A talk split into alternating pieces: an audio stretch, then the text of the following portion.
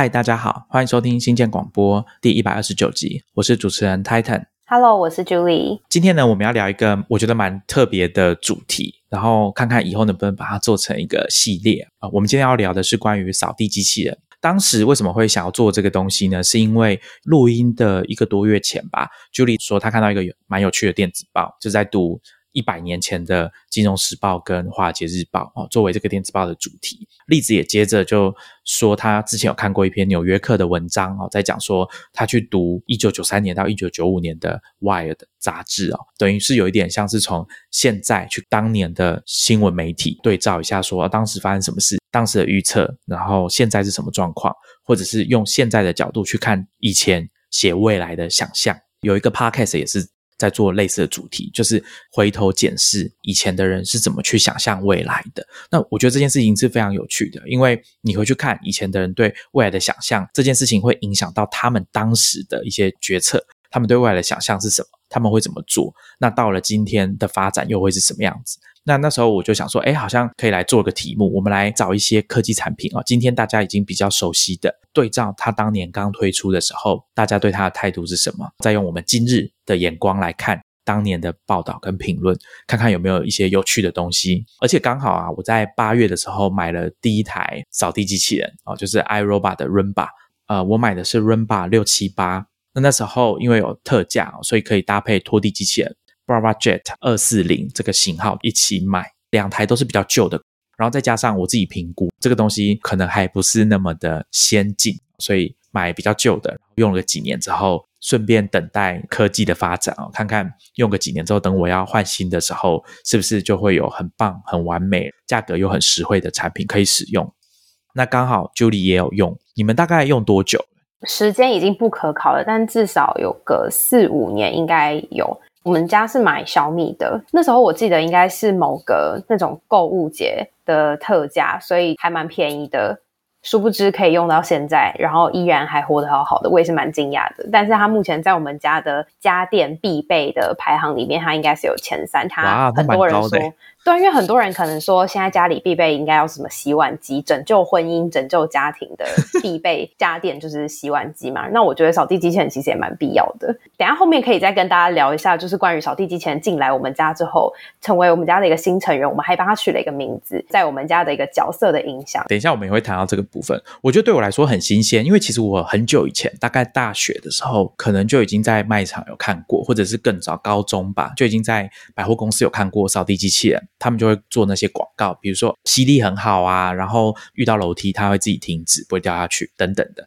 那我记得我当时就跟我爸妈说：“哎，这东西很棒，我们应该要买一下。”然后他们就嫌太贵啊，而且为什么当时我要说服他们买？因为这些家事是我在做，所以我就很想要把这个东西外包出去啊。对他们来说，当然也没什么诱因花钱买这个产品。但这件事情我一直记得，因为那个东西就是会给你一种对于未来的想象。机器人可以自动化帮你完成很多你不想做的事情，啊，这这种概念。所以，我们今天呢，节目大概会分几个部分哦。我们一开始会先跟大家讲一下扫地机器人它的一些历史，怎么被开发出来的。那特别是 iRobot 这家公司他们的产品 Rumba。当然，我们也会跟大家解释一下扫地机器人运作的基本的原理。那第二个部分呢，我们就会跟大家讲一下，说当年的媒体或者是当年的使用者是怎么看待这些产品的背后的历史。那差不多同时期的科技发展大概是在什么样的状态？那最后呢，当然就是我们回过头来看，说扫地机器人会有哪些面向是我们觉得可以思考的问。当然，除了它好不好用之外，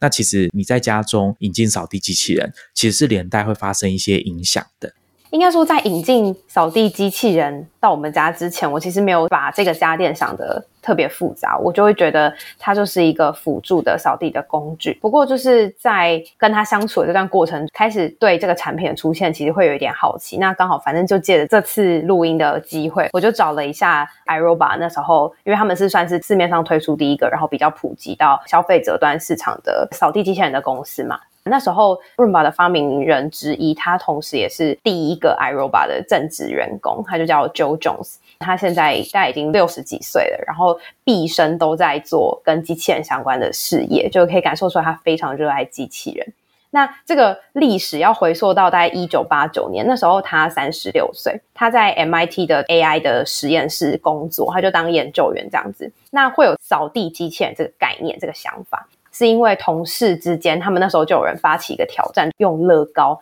做一些很酷的东西，需求来自于人性嘛，所以 Joe Jones 他自己就决定要做一个乐高的扫地机器人来打扫他的房子，因为他说他自己非常懒惰。那这个 DIY 的乐高机器人上面有装一些就是那种微处理器啊，然后一些简单的开关，然后还有一个小小的保险杆这样子。到时候我会在 show notes 放那个图片，大家可以看一下。结果后来因为这个实验室关起来了，那他就没有工作了嘛，他就换去一家专门在做那种大型机器人的公司，在那边他就是还是有继续在想着要怎么优化这个 Roomba 的雏形。结果在那边还有遇到一个就是蛮志同道合的同事吧，那他们两个就一起。花了大概几个礼拜的时间，就把原本只有那个乐高的那个机器人上面就装了一些什么马达，然后还有扫把的那个刷头，一些外壳，然后后来他们还就是用 coding 的方式做到像现在我们知道的，它碰撞之后会知道说哦，我现在撞到东西了，可能要停下来之类的，就是一个比较基本的，跟现在已经概念比较像的一些技术上去。然后他们就想说，那可以来跟公司 demo 一下这个产品，如果不错的话，搞不好就是可以量产啊。因为他们公司毕竟就是做机器人的嘛。demo 的时候其实蛮成功的，殊不知就在 demo 十天之后，这两位仁兄就被 fire 了，而且他也是蛮受到蛮大的打击。不过他后来被采访的时候，他回想这个过程。当时这家公司其实已经算是营运蛮困顿的，所以他也是后来才知道说，就如果公司真的用他们 demo 的这个机器人去想办法，就是重振士气，可能也心有余而力不足。因为这间公司在他离职之后一年就倒闭了，所以那时候其实就已经一直在裁员。总之，他说那时候回顾他的机器人生涯，他觉得这是他第一个受到很大的打击。然后那时候是一九九一年，距离他想出这个 idea 已经过了两年，他。开始来到 iRobot 工作，可是那时候 iRobot 还不叫 iRobot，因为他们有经历一些演变，所以后来有改名这样子。那 iRobot 这间公司是很支持所谓这种扫地机器人的概念，因为他们觉得这是一个可以成为市场上，然后也是一个有需求，也可以真正能够改变人类生活的一个产品。可是当时 iRobot 没有钱，他们完全没有资金去开发这件事情，所以他们需要找合作的对象这样子。那那时候他们合作对象相中的呢是。在美国十九世纪就成立的那种很老牌的地毯清洁公司 b s e l l 在中文就是你可以翻找找这间公司叫做必胜，他们就专做地板、地毯的一些清洁的一个服务。那就他们自己也有出吸尘器，然后还有什么地毯保养这样子。因为大家应该知道，欧美的家庭里面都会习惯铺地毯，那台湾可能就比较没有这个习惯。那反正他在之前那间公司 demo 的那一台 Roomba 的雏形，大家还记得我有说它上面有装那个扫把的刷头，结果那个扫把的刷头其实就是这一间比较出的，就是有一个这个小小的圆圆这样。会选这间公司的原因也蛮合理的，是因为他们的产品就是有出一个就是地毯的清扫器，它其实长得很像一个超大型的扫把。所以他们会觉得说，这个东西应该跟他们的产品线是类似，那他们应该会觉得说，哦，这是一个有市场的东西，反正都都是做打扫的嘛。如果可以有机器人代劳，应该不错。结果比赛我就觉得说，没有人会愿意花超过二三十块的美金去买一个打扫地毯的这个工具，再加上你把它加了一些有的没有的零件，让它变成像是什么机器人，他觉得这种东西是没有需求也没有市场的，不会有人买单，所以他们就拒绝跟 iRobot 合作。对于 Joe Jones 来说，他觉得这又是他遇到第二个打击。他就觉得说，为什么我这么好的 idea 都没有人要，就是愿意投投资，然后愿意让我们好好的开发这样子。所以接下来五年。什么事都没有发生，一直到一九九六年，又有一个老牌的清洁用品公司叫做 S C Johnson，大家可以记一下这间公司的名字，因为我觉得它在后面的故事里面会在反复的出现。我觉得可以跟大家介绍一下 S C Johnson 这间公司，就是其实我们应该都用过它的产品，因为我查了一下，发现它旗下就是有台湾人很熟悉的什么威猛先生，还有防蚊的那个欧护，做杀虫剂的那个雷达，反正他们的母公司全部都是 S C Johnson，在台湾应该是翻装成。那这间清洁用品公司呢？他们想要推出一个新的产品线，就是可以在百货公司关门之后做吸尘啊，还有擦地板的那种机器人。他们就跟 iRobot 合作，请 iRobot 帮我们开发。那他们那时候花了大概两三年吧，就开发出来可以把机器人做到三件事情：它有方向性，它也可以清洁，然后还可以自己去移动，就是有基本的这些功能。可是他们发现这三件事情没有办法整合在同一个机器上面玩。所以呢，那时候我已经花了两三年嘛。我刚说一九九六年，还在加三年，所以现在时间是来到一九九九年。距离呢，Joe Jones 想出扫地机器人这个概念，他希望可以在家里帮他打扫地板的这个概念，已经十年过去了，大家还是没有看到那个扫地机器人的诞生。同时，这个时候 iRobot 他们还是在缺钱，所以他们去外面找投资人的过程其实也不顺利。当中，就他们还要找到那个 PNG 宝桥这间公司，那也是算是碰了一鼻子。最后，最后又来了一个转折，即将迈入两千年前，SC Johnson 决定说：“好了，我们来支持你开发 Room 吧。”好了。S.C. Johnson 呢，那时候决定让 iRobot 开发 Roomba 的一个条件是说，他们很坚持 Roomba 这个产品必须要卖耗材，卖那些零件。所以呢，他们就让 iRobot 去研发一些就是耗材可以卖，他们觉得这样才有可以持续的获利这样子。所以他们花了一年去开发了一个东西，是一个抛弃式的集成。大家可以想象一下，有点像是扫地机器人里面有装一个杯子，前面一直装灰尘，但是呢，它不能 reuse，装满灰尘就把它丢掉这样子。结果呢，当时 S C Johnson 公司内部里面蛮动荡的，所以他们在投资了一两百万美金给 iRobot 开发之后，他们就决定撤资，他们收手了，就是不不不继续合作了。那时候大概差不多是二零零一年底到二零零二年初吧。所以其实 iRobot 那时候也还没做出来，然后但是又经历了这一波，可以先跟大家讲一下，说我为什么会聊到这一段，是因为 Jojo 是在采访里面有回忆说，当时这一段。感觉很波折的过程，其实对 Roomba 的推出跟进入市场是一个蛮重大的一个关键点。因为那时候要不是 S C Johnson 决定投资 iRobot，那 iRobot 就会把钱全部烧光，那可能这间公司就再也不会存在在这个世界上。可是要不是 S C Johnson 撤资，Roomba 可能就要在市场上卖那个集成杯。这个东西现在想起来当然是一个很没有必要，也不会成功的好材，可能 Roomba 这个产品也就不会成功了。但是总归，Joe Jones 回想起来，他觉得算是蛮幸运的。虽然 S C Johnson 决定收手嘛，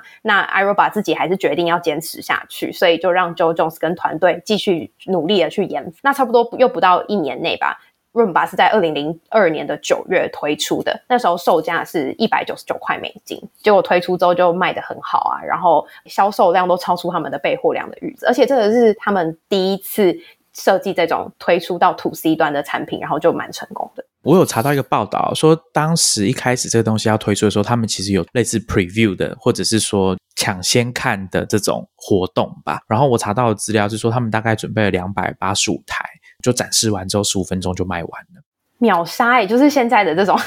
秒杀还还能做。所以其实他们，我我其实蛮好奇，如果假设这个东西放到现在做集资啊什么的，感觉就是效果会蛮好的。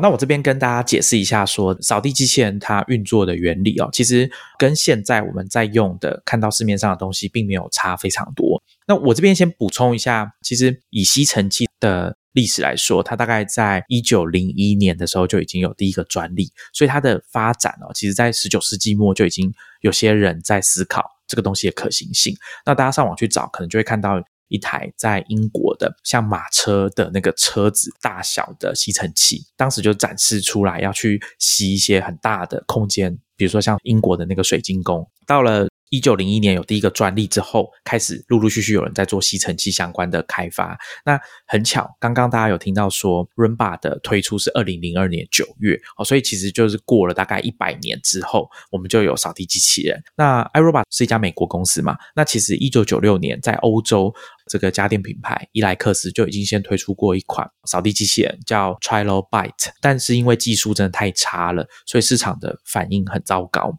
到了二零零一年的时候呢，我们知道的扫地机器人的权威知名品牌 Dyson 哦，它就有做出扫地机器人的原型哦，就是第一台扫地机器人叫 DC 零六，但是因为售价真的太高了，就是它可能评估之后要推出市场哦，即便连 Dyson 自己都觉得哦，这真的太贵了，大概没有人要买，所以这个计划就暂时终止啊，没有后来。当然，Dyson 也有在二零一五年的时候推出他们自己的扫地机器人。那我们接着来跟大家简单讲一下扫地机器人它运作的原理哦。我们常常看到扫地机器人都是一个圆形的机器嘛，那它大概有五分之二的面积，就是这个圆盘状的机体周围大概有五分之二是类似有一个像保险杆 bumper 这个装置。那这个 bumper 呢，它其实至少通常会有两个点是连接到两个碰撞的感测器上面。这个感测器可以有什么用呢？我在 YouTube 上面有找到一个影片，他就跟大家解释说，这个感测器如果机器感受到这个感测器是同时被触发，就是这个 bump 去撞到东西，同时触发了这两个感测器，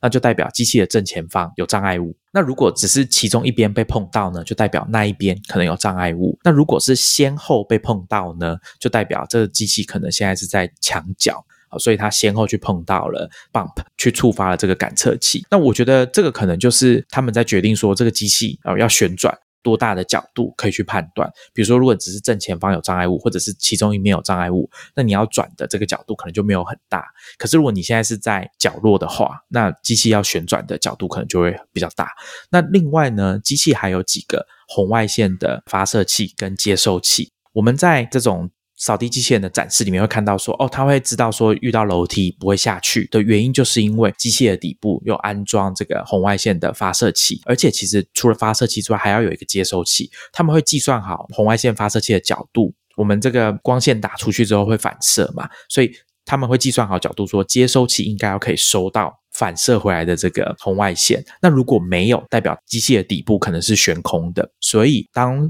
接收器没有立刻接收到讯号的时候。它就会命令扫地机器人停止，不要再前进了。另外一个我们常看到的就是在扫地机器人的前方，或者是它的圆盘的顶部，都会装一个接收器。那这个部分呢，它其实只有接收器，没有发射器的原因，是因为它是要用来接收虚拟墙的讯号。我觉得蛮酷的地方就是 r u m b a 在很早年推出的时候就已经有虚拟墙的设计，这个东西到现在十九年来都还是有。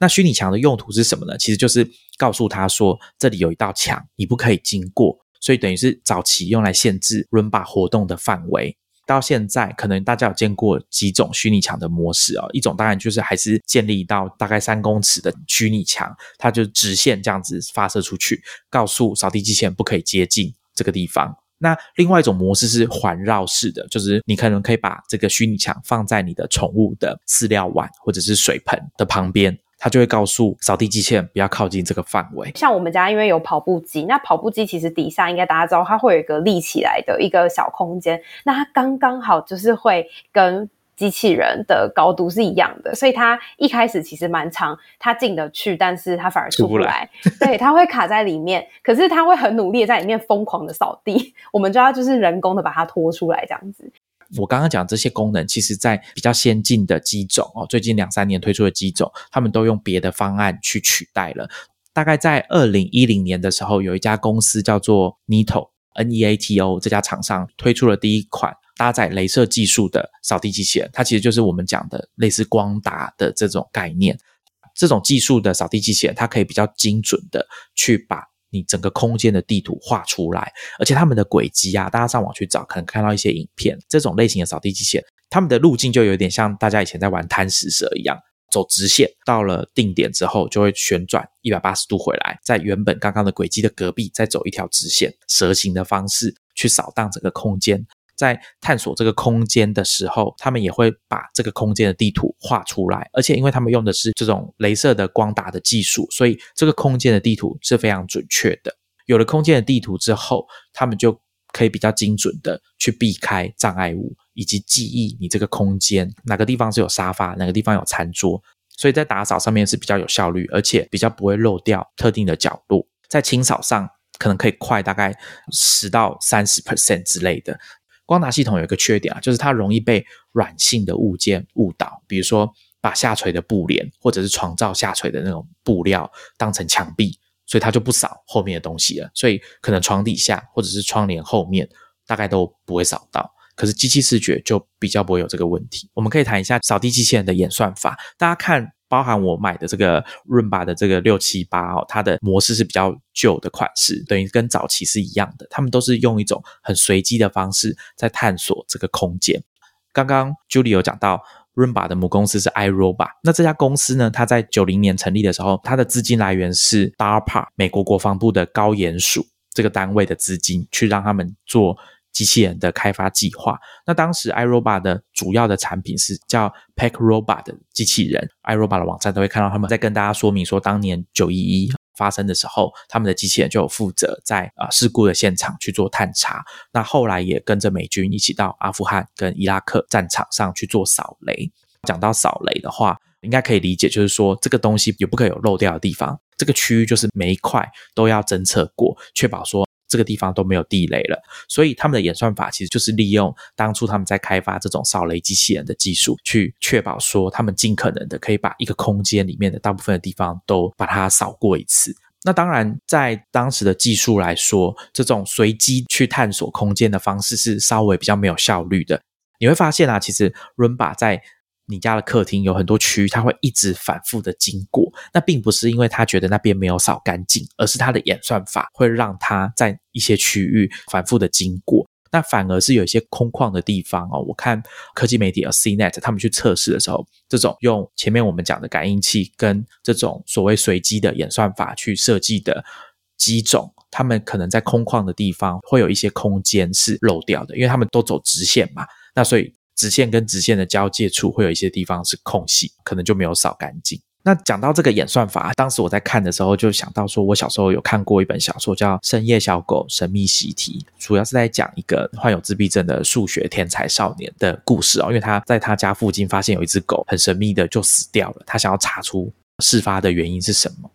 书里面有讲到一个地方，是他想要找到这个城市里面的火车站。那它有一个探索的演算法。那书里面是这样讲，他说，当你想要寻找一个近在咫尺的东西的时候，你可以用螺旋式的螺旋状的方式去移动，以顺时针的方向，在每一个转角的地方右转，就是在街道上面，只要你遇到转角，你就右转，直到你转啊转，回到你刚才走过的地方，这时候就改为左转，但是只要左转这么一次就好。接着呢，在每个转角。又继续是用右转的方式，用这个演算法就可以确保说，你在一个都市里面的街道的这个范围，每个部分你大概都可以走过至少一遍。所以你在找建筑物的时候，你就会确确保说，你不会漏掉哪个地方没有看到。当然，伦巴并不是用这个方式啊，我是不知道具体来说他们的演算法是怎么做的。但我在研究扫地机器人的演算法的时候，我就想到当时的这个故事的情节。读这本书的时候，其实很多细节我已经忘记了，但是这件事情我就一直记得哦，因为读这本小说应该是十几年前的事情了吧。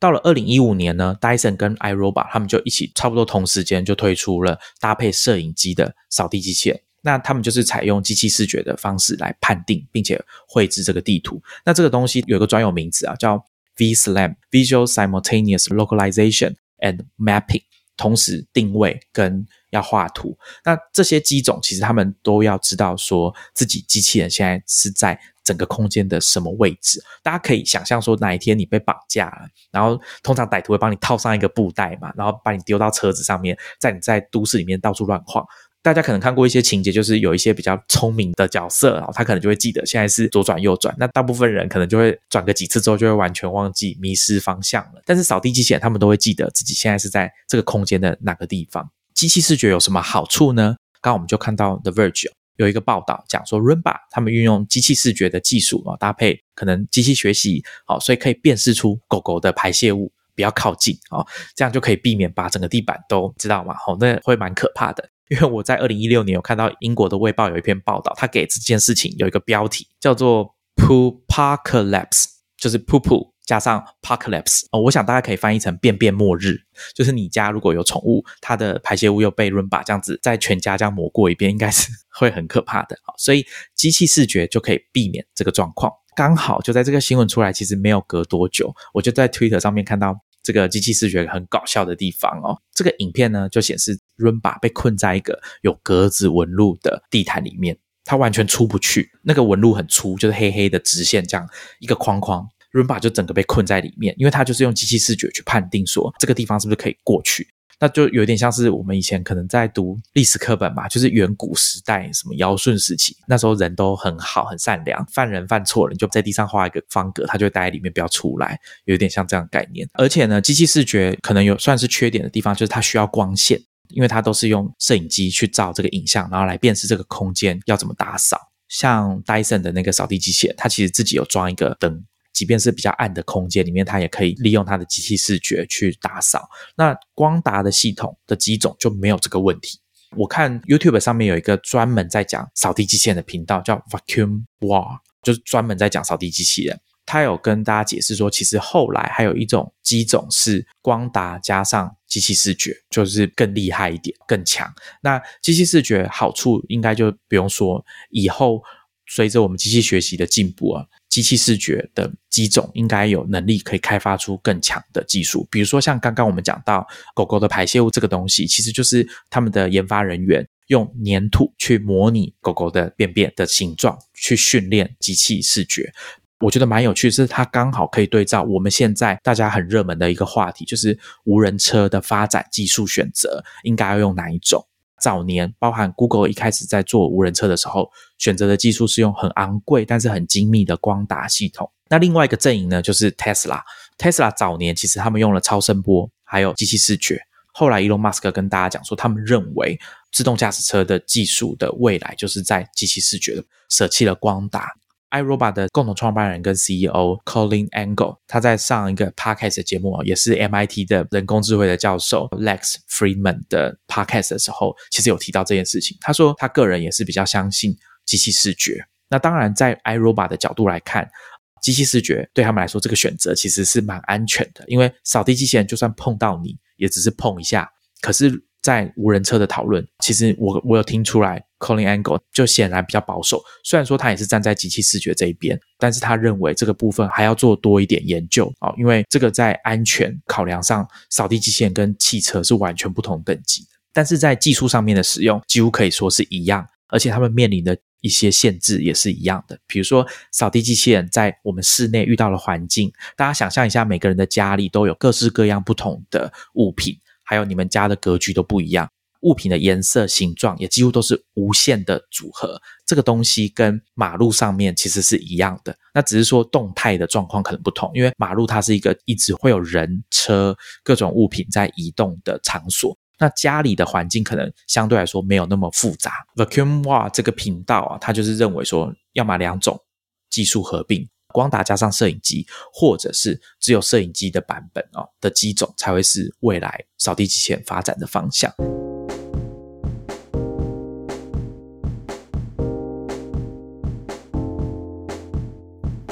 刚开始在使用我的扫地机器人跟拖地机器人的时候，其实我有在旁边监工啊，就是看他们是怎么运作的。呃，因为我们家里的书柜或者是橱柜。它们其实都有一个凹进去的空间，在接近地面，就是有点像是柜角的地方，都会有一个凹进去的位置。那扫地机器人跟拖地机器人一开始都没有去扫那个凹进去的地方，所以我本来以为他们扫不到了。但是就像我刚刚前面说的，他们就是用这种随机的方式去尽可能把整个空间都探索完。我就很惊讶的发现，他们后来就一个转身 就回来，把每一个凹槽。全部都紧紧的贴着扫过一次，我觉得蛮神奇的。大家看这种随机的路线，可能会觉得说啊，一定会有很多漏掉啊，看起来没什么秩序啊，很随便。但其实很多测试的结果都显示说，这种随机的移动的路径哦，它其实涵盖的百分比其实很高的，它几乎还是可以把大部分的面积都照顾到，只是说它可能相对来说比较没效率一点。我们有多放一些东西在地板上之后，它其实不太会一直疯狂的去撞它，只是它可能跟它之前记忆的轨迹不一样，但是它可能就是会绕着它的边边，就尽量都扫的蛮干净的。另外一个，我看他们扫地机器人在发展的这个技术里面，我觉得有一个可能也是比较特别、很明显的。早年都是用这种刷子，那刷子遇到毛发的时候就会很可怕，就是上面都会永远缠绕住各式各样的毛发，吸尘器也吸不起来这样子。那后来我看扫地机器人。就开始推出这种滚轮，是用塑胶比较厚的，然后是一片一片在这种滚轮上面，它看起来很明显，就跟以前在用这种中刷，好像就比较不会缠绕毛发，或者是说，即便有缠绕，也很好清除。我觉得头发以像我们家大部分都是女生为主来说非常有感，因为如果以前大家小时候有拿着那种扫把在学校扫地过，就是知道它全部一定都会跟灰尘纠结在一起，然后粘在扫把上面。但是扫地机器人那个刷毛跟它的那个卷轴的部分，我觉得它虽然是后续在清的时候可能要费一点点力气，可能要把想办法把它勾出来，可是它至少在吸的时候，它不会一直被头发勾住。因为像我们现在家里还有那种辅助的是那种手持的车用的那种手持。吸尘器。那一种的话，因为它的设计关系，它就是很容易洞口被头发堵住，所以这就是还蛮明显的差异。嗯，而且我看我们家的拖地机器人，因为拖地机器人的构造相对来说比较简单，它不需要有一个空间去吸尘。基本上就是有一个水箱，然后一样会有一个碰撞的感应器，就是那个 bumper。再来就是拖把的部分。以 iRobot 的设计，就是它是有这种抛弃式跟重复使用的。那它有不同的模式，比如说干擦，然后稍微湿拖，以及最湿的那种，就是要弄得很干净，水量会比较多。那拖地机器人在运作的方式是，它会先喷水，然后再拖过去，而且它会先走完前面这一段路。再退回来，再喷水，确保前面没有障碍物，它再喷水，就是等于是先后退喷水，再前进。那用这个拖把去吸这个水，然后拖干净。那如果要很干净的那一种模式，它就是会用那种有点像是树状的方式去反复的去拖这个地面。那当然，它的前进的方向还是固定，就是往前这样子。它的模式有我刚刚前面讲有三种。那那它是怎么去辨识你要哪一种？其实蛮聪明的，它就是用它的抹布上面会有一个厚纸板，那厚纸板上面会有孔洞。当你要把这个抹布挂载到拖地机器人上面的时候，那个孔洞就可以让他们去辨识说现在是什么模式，就有点像以前早年的电脑是用打卡机，就去读卡去知道说你现在要做什么指令，有点类似的概念。好，那大概讲完机器人的背景啊、原理这些之后，我们来看看当年的媒体啊是怎么报道这个产品的。那我自己是先去。纽约时报找报道的 archive 哦，就是以前的档案，我会在 show notes 放一个连接，大家可以看到，在二零零二年九月，也就是刚刚 Julie 讲说 Rumba 它推出的那个时候，纽约时报有一个小角落，有一篇新闻啊，就是说呃有新产品上市这样子。那它的标题就是你对于打扫已经厌烦了吗？让机器人来做这件事吧。那个报道很短，那上面就是有附一张润吧跟各种灰尘的照片，引用 CEO Colin Angle 讲了什么话啊这样子。那后来润吧有入选《纽约时报》二零零二年的年度点子。当时我还要找到另外一个是，应该是 MSNBC 这个电视台他们做的一个报道，就是他们实际去买了一台润把来试用，他们就直接在新闻室打开润把，然后让他去实际跑跑看。当时的描述是这样哦，他说它就是一个像浅碟子哦，flat saucer 的这个形状啊，圆盘状。那我有看到别的媒体会用优服来形容扫地机器人。NBC 他们的新闻是说，它会有虚拟墙，然后操作非常简单，是吃电池的。那一开始它会先绕小圆圈，用圆形的方式绕，那接着会往外画圆，这样它也会避开，比如说像新闻室里面的桌角啊等等的。主播还有说他在地上撒了一些饼干屑，让他去打扫，看看是不是可以 work。那我发现其实当年的报道，可能是因为已经两千年左右了，当时大家对这些东西并不是特别的惊讶。你看他的描述，你可以感受到说，可能顶多就是说，哎，你不想扫地了吗？那给机器人来做，大概就是到这样。但是并没有对于扫地机器人有非常高的期许。我去查了维基百科啊，他说这种扫地机器人啊，从第一次出现可能一九五六年美国的科幻小说里面就有扫地机器人了。到了一九六九年复仇者联盟的漫画里面就有一集有讲到扫地机器人，我觉得这个蛮有趣的，就是它出现的时间啊是在那么久以前，然后是在漫画里面出现，所以其实我觉得大家都会有这个想象，就是我真是希望有机器人可以帮我做这些我不想做的事情。我查到的这些媒体的评价，大部分都是集中在外形的描述，还有它到底能不能清理的干净。那我看大部分的评价，以润宝来说好了，或者说当时同时期的这种扫地机器人，大家对他们的评价都还蛮高的，就是说，哎，它真的可以把你们家的灰尘扫干净。我在读这个新闻的时候，我有一点意外，因为大家的评价都很友善。大家去看今天的科技媒体在评新款的笔电、新款的平板、新款的手机的时候，一定不会放过这个产品的缺点。我觉得这当然是比较持平的去报道一一个新的产品，去评测一个产品，它一定是会有一些缺点的。那只是当时报道的时候，好像真的很少提到它的缺点。比较有趣的是，我有看到一篇二零零二年《Wire》杂志在报道 Rumba 的这一篇文章里面啊，它的标题是说：“呃，Forget a maid, this robot vacuums。”最后面有讲说这个产品表现很好，他很满意。但是如果可以变得更好呢？比如说他可以自己倒垃圾。他可以自己清空这个集成盒，又或者是他可以自己回去充电的话，那就更好了。那这两件事情，其实在今天比较高阶的机种都已经做到了。现在他们把吸尘器这个功能做在基座上面，所以扫地机器人回到基座充电的同时，吸尘器会同时启动，把集成盒里面的灰尘全部吸到基座上面，而且把它压好。所以你会看到，呃，iRobot 跟你说，你可能只要几个月。换一次这个垃圾袋就可以，把扫地机器人的运作，整件事情又变得更简单一点。加上它本来就会自己回到基座去充电，所以理想的状况下，去掉刚刚 Julie 讲的，你要去拯救润吧，它可能被卡在某个角落，所以扣掉这些之外，可能你就是几个礼拜、几个月去整理一次，可能就可以了。除了当时媒体的评价之外啊，我觉得也可以跟大家稍微回顾一下，差不多在两千年那个时候，除了我们已经很清楚的网络泡沫正在发生之外，还有哪些科技啊，或者是我们今天回过头来看会觉得蛮有趣的科技的事件正在发生。当时呢，一九九九年的时候，Sony 推出了一款机器狗叫爱宝，我觉得可能有些听众已经不知道，可能没有印象啊。但当时这个机器狗是有引发媒体的报道的。Julie，我不知道你有听过这个东西吗？真的没有，没有。他们在最近几年、前几年好像有重新发行。两千年的时候，本田公司出了这种很有名的人形机器人，他们就是取自艾西莫夫，叫 Asimo，A S I M O。说到艾西莫夫啊，其实 iRobot 这家公司他们的公司名称也是从艾西莫夫的一部关于机器人的科幻短篇小说集，就叫 iRobot 的这个名字来的，并不是受到什么 iPad、iPhone 的影响哈。那还有一件事情，我觉得也可以提。刚刚前面讲的 DARPA，他们其实在二零零三年，就是 Rumba 推出的隔年，他们举办了一个挑战赛，叫 Grand Challenge，邀请各个学术机构或者是研究单位或者是一般民众来参加一个挑战，制作无人驾驶的汽车，让他们横越大概五六百公里的沙漠。成功的人就可以抱回这个奖金。那这个活动除了一方面是宣传国防部的这个研究计划之外，一方面就是要促进哦，鼓励大家去做机器人的研究。我们现在回过头来看，很有名。后来的 Google 负责研发无人车的部门里面有非常多的人都有参加过当年的这 Grand Challenge 这个挑战赛，包含后来离开 Google 跳槽到 Uber，那被告说他有窃取。Google 无人车机密的 Levandowski 这个工程师，他其实之前也是有参加过这个大奖赛，而且他那时候做的不是汽车，是摩托车。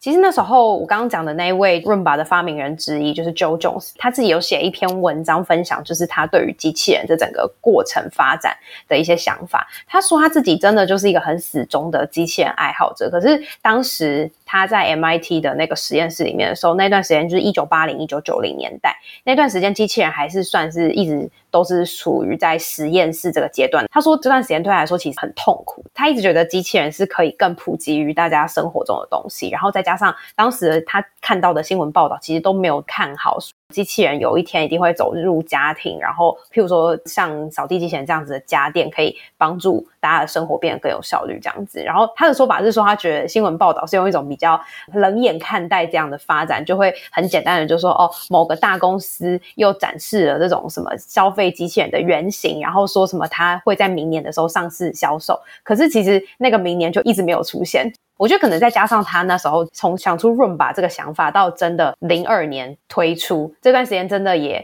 对他来说可能也蛮折磨的吧。就是他要一直很努力的研发，然后找资金。所以对于像他这样子这么热衷于机器人事业的人来说，那一段时间感觉蛮蛮黑暗的。我有找到一篇《纽约时报》的报道，大概就是在二零零一年的时候，在讲说今日的玩具，明日的家庭机器助理。主要是在讲说哦，机器人它可能啊一开始虽然是玩具啊，但是它之后可能有一些发展的潜力。印象蛮深刻的，他就是引用一个专家的话说，他们预计啊，未来十二个月可能就会有消费性的扫地机器人的这种产品在市场上推出。那 Rumba 就是二零零二年的时候推出的。我还有看到一个蛮有趣的事，就是 CEO Colin Angle 说，一开始在推润吧的时候，因为很多人不认为，尤其民众啦，不认为它叫做机器人，因为大众对于机器人有一个很既定的认知跟框架，就觉得说，所谓机器人，对，就是一个人形的机器人，推着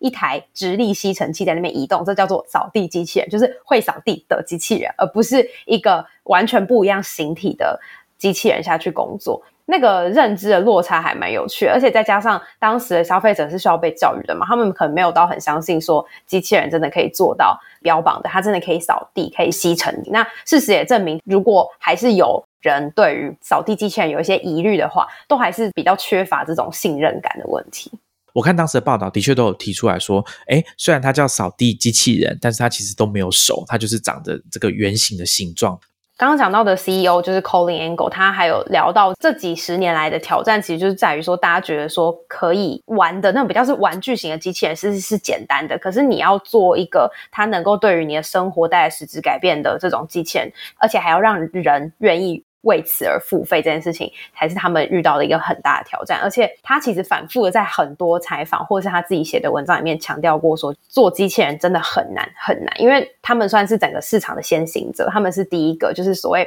开疆辟土，因为没有任何人做过相关的零件，然后也没有成熟的技术，他们全部都是要从头开始。所以他说，他们那时候想到打扫，其实是一个蛮好的起点，是因为这个是大家都会在意的事情，大家都喜欢干净的环境嘛。从这个需求点出发，把它变成一个商业模式的话，这件事情好像就比较容易被消费者接受。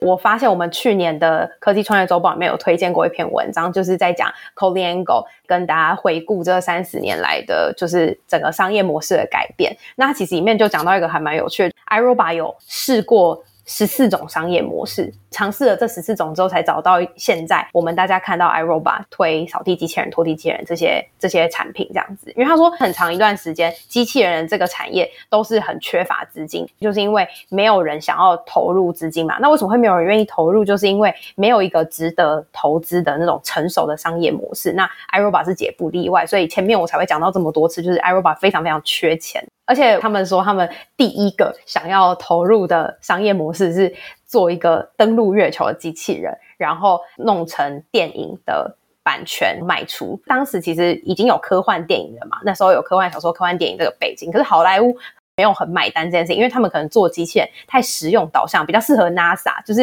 NASA 那时候其实也很买单他们的这种 idea，是有背负一些很实用的任务的。可是你如果真的要让好莱坞去买这个东西来拍电影，他们是。觉得不可行的，所以 c o l i a n g o 他们很快就放弃了这所谓的第一个商业模式。还有一个是说，他们觉得技术面来说，比打造一个大家信任他会。好好工作的一个机器人更难的就是好的商业模式嘛。他们有说，他们早期就是在控管风险的方法，就是我刚刚前面说的那种 SC Johnson 跟他们一起合作建立伙伴关系。他们锁定这种大公司的原因，就是因为他们有钱，然后有通路，而且对市场也比较了解。但是他们缺乏创新。可是 iRobot 有的就是创新的能力跟技术，但他们没有钱，他们就是产生一个这样互补的关系。而且 iRobot 愿意把控制权交给大公司，意思就是说，大公司可以随时喊停，他们要撤资就撤资，要投钱就投钱，他们等于是共同承担合作的最终的一个结果。最坏的情况就是说，他们真的没有做出产品，但是大公司他们可能还可以用蛮便宜的价格去取得他们的这种研发的心得或者想法，但是。如果最后还是没有成功，那至少他们还是有拿到钱去做事，而不用一直可能跟银行借钱，然后最后 iRobot 没办法支持下去。所以像 SC Johnson 的这个角色是研究这个题目之前也没有想过。然后还有 Colin Angle 说，他们当时没有预料到消费者会至少每天运作一次润吧，也太频繁了吧？对对对，他说他们原本预计的是平均一周一次而已，就没有想到消费者是每天会运作。所以其实第一代的润吧比他们预期的早了两年就坏掉了，所以后来他们才会发展出比较完整的退换货啊、修理啊，怎么样再拿回去给消费者，这整个相关的物流、库存的这些机制，然后还有客服的系统，这个扫地机器人成功商业模式背后衍生出来，他觉得很重要的一个部分。刚刚 Julie 讲的早期 iRobot 跟 SC Johnson 这种合作的模式啊，其实，在很多至少以我看过的案例来说，科技类型的创业公司其实蛮多蛮常见。大家知道早年微软第一个 case 是怎么做成的吗？他们其实也是要去抢大公司的案子，去帮他们做 PC 的软体。当时的对象是 IBM 的个人电脑。那他们一开始也是要跟这种大公司找机会做他们不想做的事情，或者是。大公司觉得无所谓、无足轻重的工作，把握这个机会当成他们在商业世界里面踏出的第一步。所以，我觉得这个模式哦，应该是如果你在创业的时候可以考虑的比较可行的一个方法，去找大公司他们不想做，但是对他们来说花一点小钱就可以完成的工作，这可能是一种机会吧。而且那时候对 Aroba 来说，他觉得就算他们失败了这么多种商业模式，可是，在每一次开发新的产品的时候的那种失败，其实对他们来说都是累积他们的 know how 的一个能量。就像 Julie 刚刚讲的，之前的经验，像我我前面有提到，他们在做机器人的时候，这对他们日后在研发扫地机器人的演算法是有帮助的。那另外一个就是。我看 Colin Angle 他在采访的时候也有说，他们其实中间有探索过做玩具机器人。那其实玩具机器人对他们的帮助也很大，因为他们开始接触到塑胶这个材料。早年他们在研发机器人的时候，第一个想到的优先的都是金属类型的材质。那可是这个东西其实不适合拿来做消费性的扫地机器人哦，因为根本就没有必要用到全金属的外壳。那甚至这个其实还会反而影响到讯号等等的，所以。后来他们也因为中间有去做玩具机器人，所以他们后来在开发。现在我们看到的扫地机器人，蛮多都外壳都是塑胶。关于商业的部分，大概是二零一九年左右的采访啊，我蛮惊讶的。我看 Colin Angle 他说，其实现在市面上啊，大家用来买吸尘器的预算哦，有四分之一都是花在扫地机器人身上。而且他宣称啊，Roomba 就是卖的最好的吸尘器，不是扫地机器人卖的最好，是卖的最好的吸尘器。这就有一点像是说，现在卖的最好的 PC 是什么？不是任何一台笔记型电脑，或者是任何一台桌上型电脑，而很可能是 iPad 这样子的概念。就虽然变成像 Roomba，就很像是扫地机器人的一个代名词。就如果你在欧美，可能直接讲 Roomba，大家还会比较有概念。你如果要大家讲扫地机器人，可能还讲不太出来那个名字的感觉。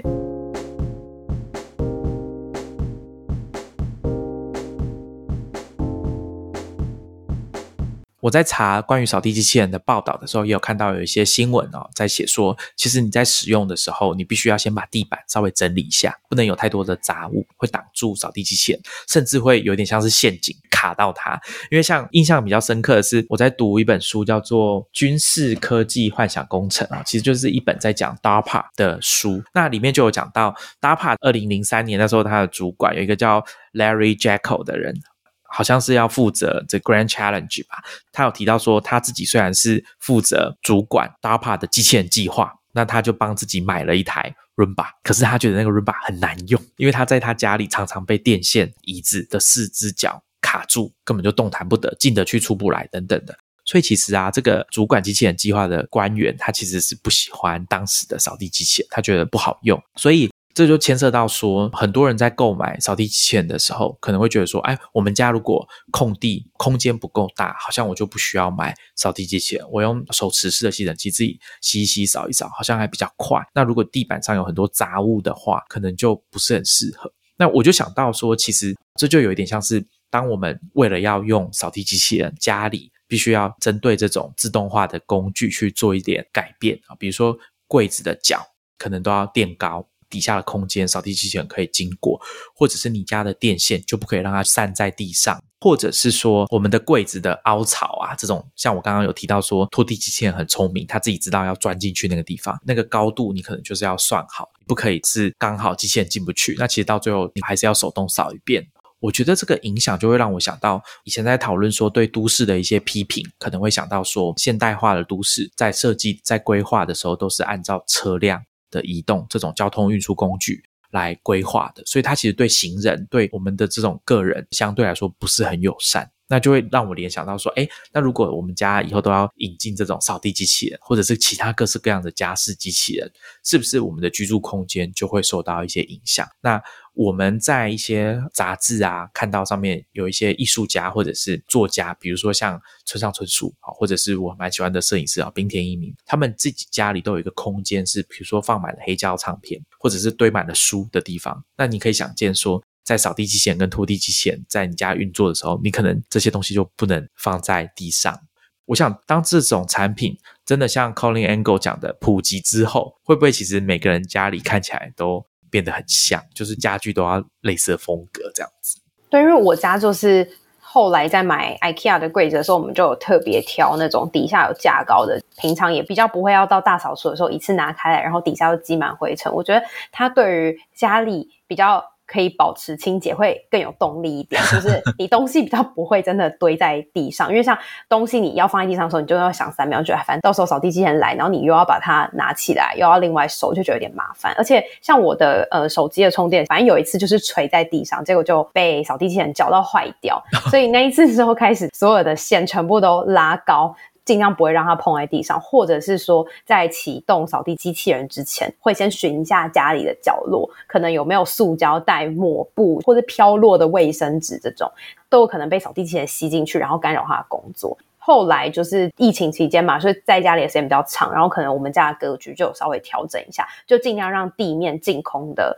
比例再拉高，更大程度的去运作它。我不知道这样算不算？比较讽刺的角度来看这件事嘛，就是你为了要让扫地机器人好好的运作，本身不想要自己扫地或吸尘嘛，你反而要把家里的东西要整理的很好，很适合扫地机器人的运作，或者是像我的书桌，因为很多各式各样的电线都要把它照顾好，或者是东西不可以乱丢。那家里如果有那种年纪比较小的儿童啊，这方面可能就会比较困扰，玩具啊、衣服什么的，想必是会散落一地的嘛。那其实对于整理来说，反而有。强迫你要好好整理的效果嘛，让你的居家环境看起来更整洁一点嘛。对，而且因为像我们也会蛮好奇长辈对于这种扫地机器人的接受度，因为可能像年纪比较大的人会觉得说啊，那里有一个东西脏脏的啊，我就手去捡起来，不然就是我现在拿抹布去擦一擦就好了。我还在那边等扫地机器人、拖地机器人，大概二十分钟后才会走到那边，然后把它弄干净。那这二十分钟就是看了，就是台语讲就改丢哎，我为什么不直接解决就好了？我要在那盯着他看。没错，我觉得，而且我觉得不用等长辈，我自己在那边看我们家的拖地机器人在拖地，我就觉得天哪，怎么怎么这么慢？我自己拖很快就完成了。但是他们的好处就是你不用管它，那可能一开始你需要监工，看一下它运作的状况。初步的了解一下你们家的这一款扫地机器人遇到什么状况，它会没有办法排除。等你大概很熟悉之后，可能你就真的不需要太花时间去注意它的运作方式了。就是像我妈一开始自己对于扫地机器人是觉得有一点持保留态度，她并不觉得她真的一定可以把东西扫得很干净。但反正那时候刚引进我们家的时候，大家真的都会蛮好奇它的运作方式，我们就会大家很认真的监工，盯着它把所有东西都扫干净。像我们家的状况是，它如果有运作的不错，大家有共识，觉得是哦 OK，它是一个好用的东西之后。就算一开始对它的可能发出的声音，或者是行走的路径，可能会有一些意见，他了解这个东西的运作是他可以接受之后，对他的意见就不会这么多。磨合期过了之后，就会开始很开心的接纳这位家里的新成员。我就会觉得，主要还是要让整个环境共同居住的，不管是室友，或者是你的伴侣，或者是家人，对这个科技。跟它带来的效益都是有共同的信任感，就是他就可以在家里好好的活着，你可以比较高效率的运用它，而不是它又变成待在角落一个很安静的家电，但是它其实又很占空间这样子。因为我目前也有听过的案例，就是可能他家里环境比较小，那其实扫地机器人出去跑个两圈就会一直撞来撞去，那他还不如真的是拿一个手持的吸尘器，大概五分钟就可以把家里吸干净了的话，那可能他就不会觉得说扫地机器人是很适合他的工具。没错，因为我有亲戚就是这样，所以他用没多久他就放弃。刚刚 Julie 有讲到家庭成员，就是家里的其他人能不能接纳机器人作为家庭成员啊？其实，在二零零三年的一篇外杂志的报道，其实我就有看到他们有谈到说，大家怎么看待扫地机器人那一篇文章，主要在讲说，大家都把它当成家里的新宠物哦，因为它就是会缓慢的移动嘛，然后发出一点声音，而且在 YouTube 上面，有些人拍摄自己的 Rumba 或者是扫地机器人跟宠物互动的这种，或者是跟小小 baby 互动的这种影片。二零零三年那时候那篇文章就讲到说，大概有一半的使用者会帮 Roomba 命名。作为对照啊，我在二零一九年，就是刚刚前面讲到这个 NBC 的这个影片里面，Colin Angle 有说，大概使用者在三周内，九十 percent 以上的使用者就会帮 Roomba 命名，即便就叫它 Roomba。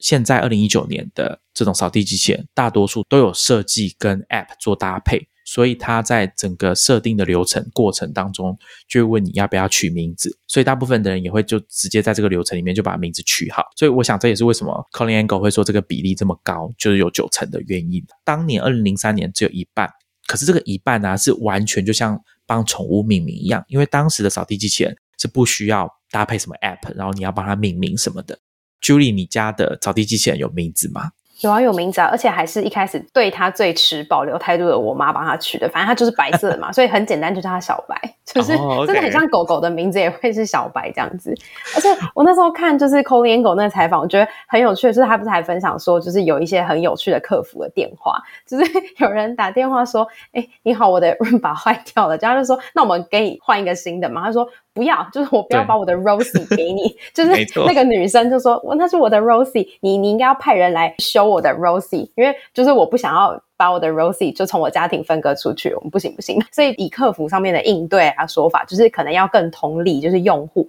尤其可能或许是独居的人，那他可能会跟润把这个机器人，他可能会产生一点点情感上面的连接吧。汤姆汉克斯在那个《浩劫余生》里面不是有那个 Wilson 那个排球吗？对对对对，你不你不可能把那个排球换掉，换一个新的给他，他一定会崩溃的。错，对对对，就是这个概念。我们家在我下定的时候就已经在想说要叫什么名字了。后来我们决定要用这个 West World 西部世界里面的角色来命名这两个机器人。那扫地机器人就叫 Arnold，拖地机器人就叫它 Dolores。其实空烟狗有说，他们一开始就避免把这个机器人做的很生物化，就是他们尽量把它做的就是很避免长得像不管是动物或者人的这种形状，想要比较让它单纯作为一个机器的存在。但是还是不可避免的，大家还是会帮它取一个名字啊。关于人跟机器相处，或者说类似啊，像宠物这样子的机器啊，像刚刚前面讲 Sony 的爱宝机器狗的。相处的研究，像看到报道有提到雪莉特克这个人类学家，他就针对这些事情啊，尤其是儿童跟这些机器相处的行为做一番研究。那有兴趣的